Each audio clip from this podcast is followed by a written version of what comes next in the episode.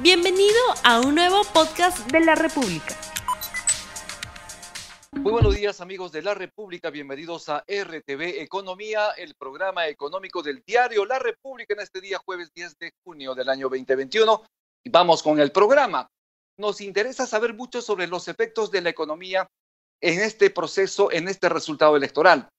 Según las proyecciones del Ministerio de Economía y Finanzas, el Perú crecerá este año 10%, mientras que los estimados del Banco Central de Reserva es de un crecimiento de 11%. Pero recientemente el Banco Mundial ha estimado que el Perú tendría un crecimiento importantísimo de 10,3%, es decir, ha elevado el estimado de crecimiento que tenía respecto al país. Pero también es importante indicar que hay volatilidad en el mercado cambiario por el proceso de elecciones y se trata también de una situación que ha ocurrido en procesos electorales anteriores sobre cómo se mueve el mercado, sobre cómo se mueve la bolsa de valores en un contexto, en este contexto de final de conteo de votos, conversaremos con el profesor Jorge Guillén, economista, docente en la Universidad ESAM, a quien ya tenemos en la línea. Muy buenos días, profesor Guillén. ¿Qué tal? Buenos días. ¿Cómo están? Muchísimas gracias por estar nuevamente en RTV. Muchísimas gracias. Eh, reitero mi agradecimiento. Bienvenido a RTV Economía. ¿Qué opinión tiene usted ante todo respecto a este resultado tan ajustado, todavía no finiquitado, de este proceso electoral, segunda vuelta? Sí, eh, hay, que, hay que esperar un poco eh, y aceptar los resultados. Básicamente, los resultados te dicen que la mitad del país está con un candidato y la otra mitad también. El Congreso te dice que todo está atomizado. Eh, es una oportunidad para el siguiente gobernante eh, trabajar con ese Congreso porque, eh, dado que está bastante atomizado, no vas a tener un Congreso en contra como pasó hace cinco años atrás, y, puedes tratar de conciliar y no vas a tener pues fuerzas que te puedan obligar, como en el caso del año pasado o de, todo, este, todo este año, un Congreso que estuvo totalmente desincronizado con el Ejecutivo, ¿no? Eh, y que está todavía faltando un mes tratando de establecer algunas normas que ya le competen al siguiente Congreso, ¿no? Definitivamente, tenemos a un país relativamente dividido en posiciones, muchos de ellos debido a un cuestionamiento al modelo económico. ¿Qué opina usted sobre ello? ¿El modelo económico de alguna manera ha generado en algún sector del país bienestar, pero en otro sector del país obviamente no se ven justamente estos frutos del crecimiento de una economía creciente. ¿Qué opinión tiene usted? Sí, yo soy siempre muy creyente, incluso en, las, en, las, en la universidad, doy clases de historia económica y, es muy importante conocer el pasado, por más que sea, se remonte hasta muy atrás. Hemos vivido los 80 que algunos los están llamando de nuevo, que lo tiene un poco el caso Venezuela con la hiperinflación, y en los 60 también tuvimos algo similar, que al final terminó, desembocó en un golpe de Estado y luego en la elección de Belaunde y otro golpe de Estado, ¿no? Fue una inestabilidad muy, muy fuerte. Y esas inestabilidades producen eh, presiones al alza en el tipo de cambio y, en, la bolsa de valores que son más, eh, que no responden a los fundamentos en función a la pregunta que has puesto para el público, ¿no? Los fundamentos están bien, ¿no? El modelo económico, y en realidad el pilar del modelo económico ha dado los resultados en PBI, inflación, desempleo, pero el problema es que no ha llegado, igual que en los 60, a todos por igual, no ha habido inclusión. Hay ciudades en Cajamarca, eh, o zonas en Cajamarca donde parece que hubieran dos mundos, ¿no? Del mundo de la minería, con el Davis College, y, colegios así de bachillerato internacional, y la, y la población que no puede trabajar, donde están explotando sus recursos naturales. Entonces, hay, el modelo quizás ha traído, eh, en función a las variables macroeconómicas, todo va bien, pero hay problemas de reforma estructural, desigualdad e inclusión social, que es, digamos, otro pilar que sí ha faltado y no se ha hecho nada en 30 años. Ese desencanto entonces ha implicado que de alguna manera la aguja de estas elecciones se mueva por una dirección y estamos viendo en este momento cómo van los resultados tan ajustadísimos.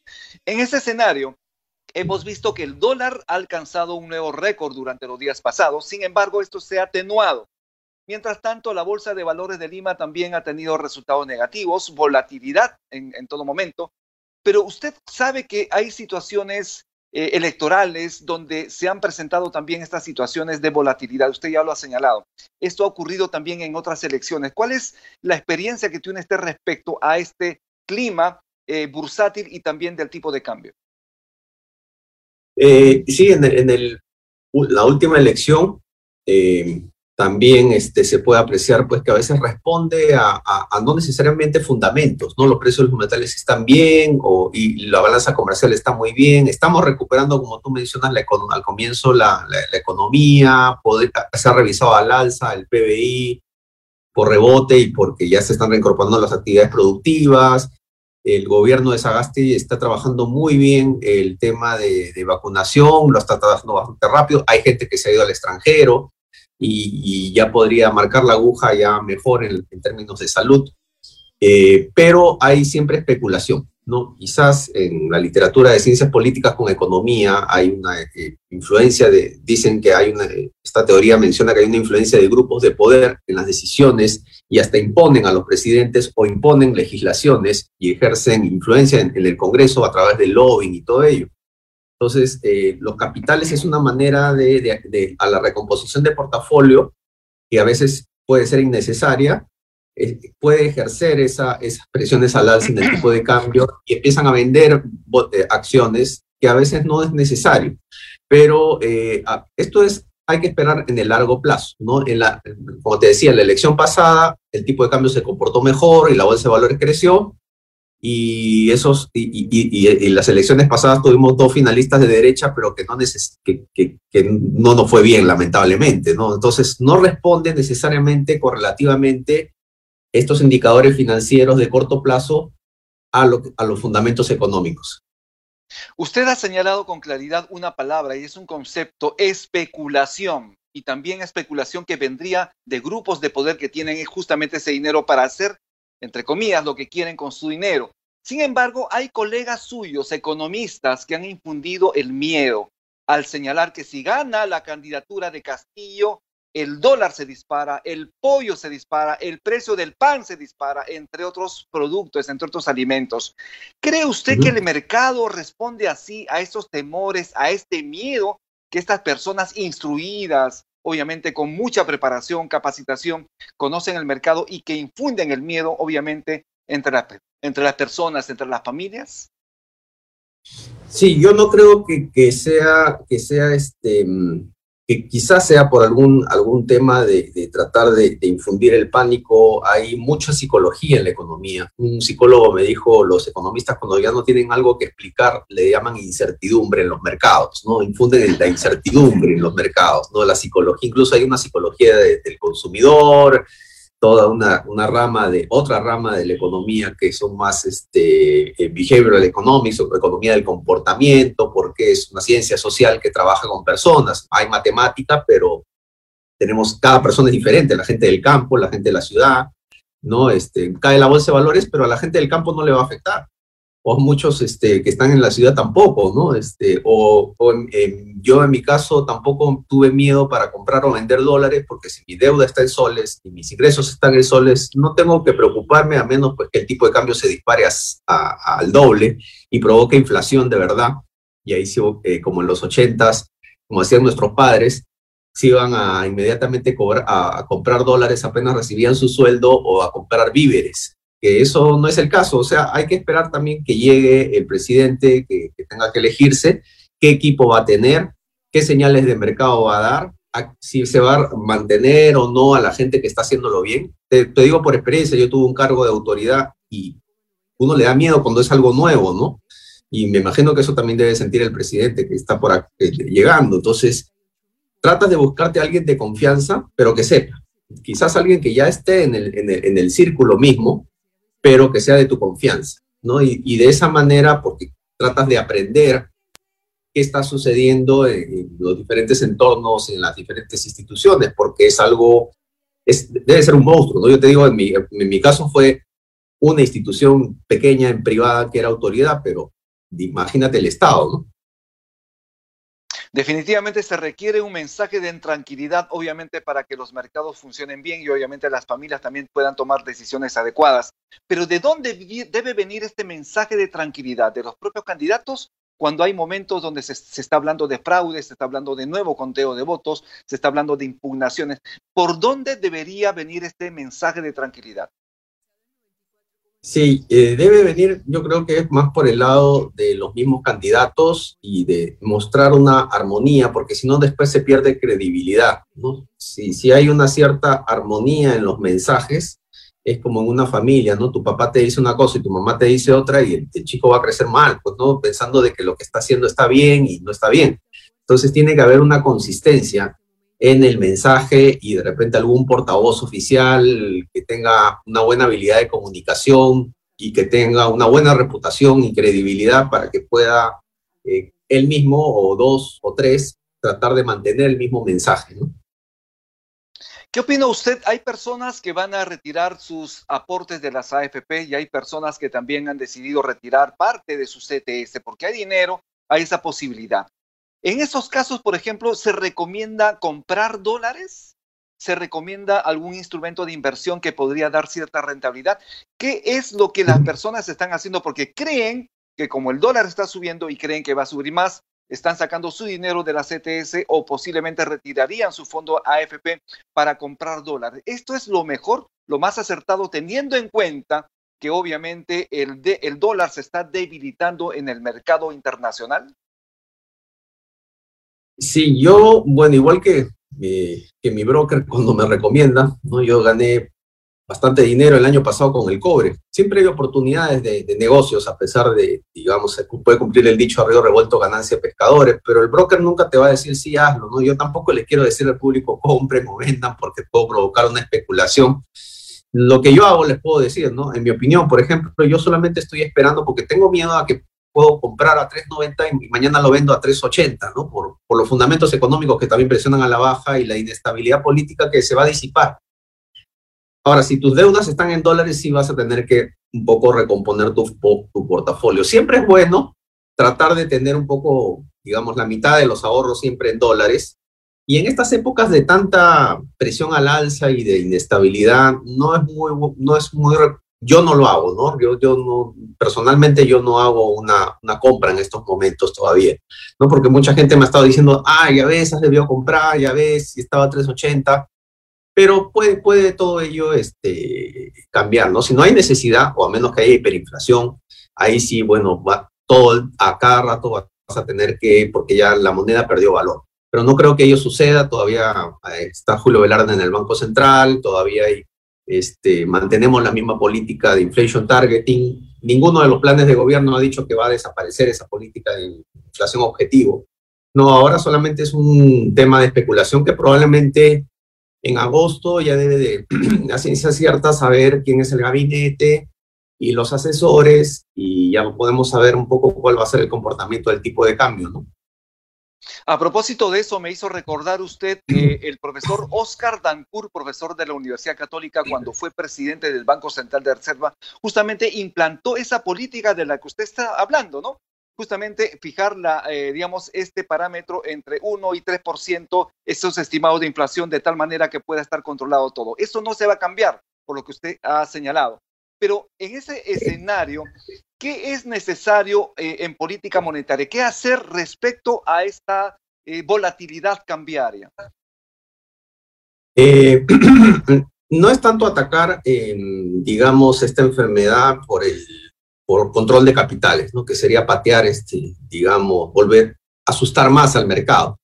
No, yo creo que es como estábamos explicando, tratar de dar unas ciertas señales de eh, tranquilidad hacia los mercados, sobre todo no tanto al público en general, porque el público en general cuando compra o vende dólares es muy poco. Entonces aquí son las AFPs, son las mineras, son las empresas financieras grandes, es la Confiep. Entonces hay que tratar de eh, negociar, quizás no han dialogado, no se han puesto de acuerdo, no eh, sin, sin soslayar el propósito de, sus planes de gobierno, sus propósitos de cumplir con sus votantes, ¿no? del malestar que estábamos hablando. pero también tratando de este, entender de que somos un país emergente, necesitamos inversión privada, entonces este, hay, que, hay que tratar de, negociar con estos actores. No siempre va a suceder ello cuando alguien está en una institución como autoridad, tiene diferentes actores que piden por diferentes diferentes este, sitios, ¿no? Entonces hay que dialogar con ellos y tratar de, a, eh, a través de la razón y la lógica, explicarles cuál es que cada uno tiene que ceder. Lo que pasa es que nadie quiere ceder, ¿no? Entonces cada uno tiene que ceder por igual para tratar de empujar el auto en la misma dirección. Estamos teniendo un país eh, afectado por el coronavirus, por la pandemia y un público que está muy descontento con el Estado. Eh, no hay eh, una adecuada este, asignación de recursos públicos en, salud y educación. Y, eso y ese es el descontento y el clamor popular que ha hecho que vote mucha gente de esa manera tan polarizada. ¿no? Así es, nos comentan ya de producción que tenemos los resultados de la pregunta que hemos lanzado al inicio del programa. Profesor, lo invito a ver en pantalla los resultados. La pregunta es, ¿es natural que el precio del dólar baje en el Perú si la tendencia internacional es a la baja? Sí, 76%, no 24%. Era previsible ya esta respuesta. Profesor Guillén, ¿qué opinión tiene usted de esto? Era justamente lo que estábamos conversando, ¿no? Los precios de los metales, las exportaciones, la economía, la recuperación económica. No te debería dar, te debería mantener el tipo de cambio en 3.5 o 3.6, eh, que esté rebotando es por alguna especulación, ¿no? Este, alguna recomposición de portafolios eh, que, está, que está ocurriendo. También en, el, en algunos momentos se, se, podía haber atribuido a los viajes que hacía la gente para vacunarse y abrir cuentas también, ¿no? Eh, quizás. Pero eh, por eso es importante que se nombre a las personas idóneas, adecuadas, que tengan credibilidad de tal y que mantengan un cierto mensaje, porque parece que, este, mm, digamos, después de esta elección se ha visto una polarización, pero no tenemos tenemos un, todavía no tenemos un mensaje y un plan bien estructurado en, en, los dos candidatos, ¿no? Para este, ver cuál es el rumbo del país en estos próximos cinco años. Profesor Guillén, muchísimas gracias. Estamos ya terminando el programa. ¿Cuáles son sus recomendaciones a las personas, a las familias que lo están viendo, que lo están escuchando y que obviamente necesitan esa cuota de tranquilidad para continuar trabajando, para continuar eh, ejerciendo ciudadanía, para, para continuar construyendo patria. Sí, este, hay muchas, este, un problema de psicosis, estamos en pandemia, estamos encerrados en casa y esperando noticias, eso es algo bastante desgastante. No sugiero hacer un poco de actividades físicas, desenchufarse un poco de, de la política y pensar que a veces, muchas veces, las cosas que hacemos eh, las hacemos por iniciativa propia e independientemente de, un Estado que nos apoye, porque en realidad en 200 años de historia el Estado no ha apoyado mucho, no, no, ha llegado, porque no es un Estado que tiene muchos recursos y ahora está deficitario. Entonces, eh, no esperar un poco que el Estado va a ser, eh, el, digamos, tenga la varita mágica. Son las personas, son los emprendedores. Eso, a diferencia de Chile, por ejemplo, que ha tenido muchos descontentos también con su modelo, pero Chile no tiene esa clase emprendedora, ¿no? emergente, de lo, digamos, que lo tenemos nosotros, si no vayan a Plaza B o Megaplaza, Plaza Norte, o, ¿no? este, ahí se van, a ver esas nuevas clases emergentes que están tratando de entrar hacia la confianza incluso mismo, ¿no? Y tratando de ganar un rol preponderante. O sea, no dependan del Estado, va a depender de uno mismo, ¿no? Así es. Muchísimas gracias, profesor Guillén. Por favor, 15 segundos para despedirse el público que lo está viendo en este momento. Sí, muchas gracias. Que tengan todos eh, buenos días. Gracias, Rumi. Y manténganse este, cuidándose en casa. ¿no? Lo más importante siempre es la salud. Y el resto, aunque a uno le quiten todo, unos eh, no le van a quitar lo que tiene, lo que uno ha aprendido, lo que tiene en la cabeza. Y sobre todo, lo más importante es la salud, porque sin salud no se hace nada. Y obviamente nadie va a aceptar que le quiten sus cosas, nadie va a aceptar expropiaciones, nadie va a aceptar absolutamente nada de eso. Y además, el suelo está parejo, ya lo han señalado, no habría ningún tipo de, de, de, estas cosas, no se podría realizar. El Perú no aceptaría, obviamente, y eso no se va a ejecutar. Yo le agradezco muchísimo, profesor Jorge Guillén, por su participación en RTV Economía. Él es Jorge Guillén, economista, profesor de la Universidad ESAN, a quien nuevamente agradecemos su participación en RTV Economía. De esta manera hemos terminado el programa. Muchísimas gracias. Tupananchis, Kama, Huarcaicuna, Paneicuna, Yactamasicuna. No olvides suscribirte para que sigas escuchando más episodios de este podcast.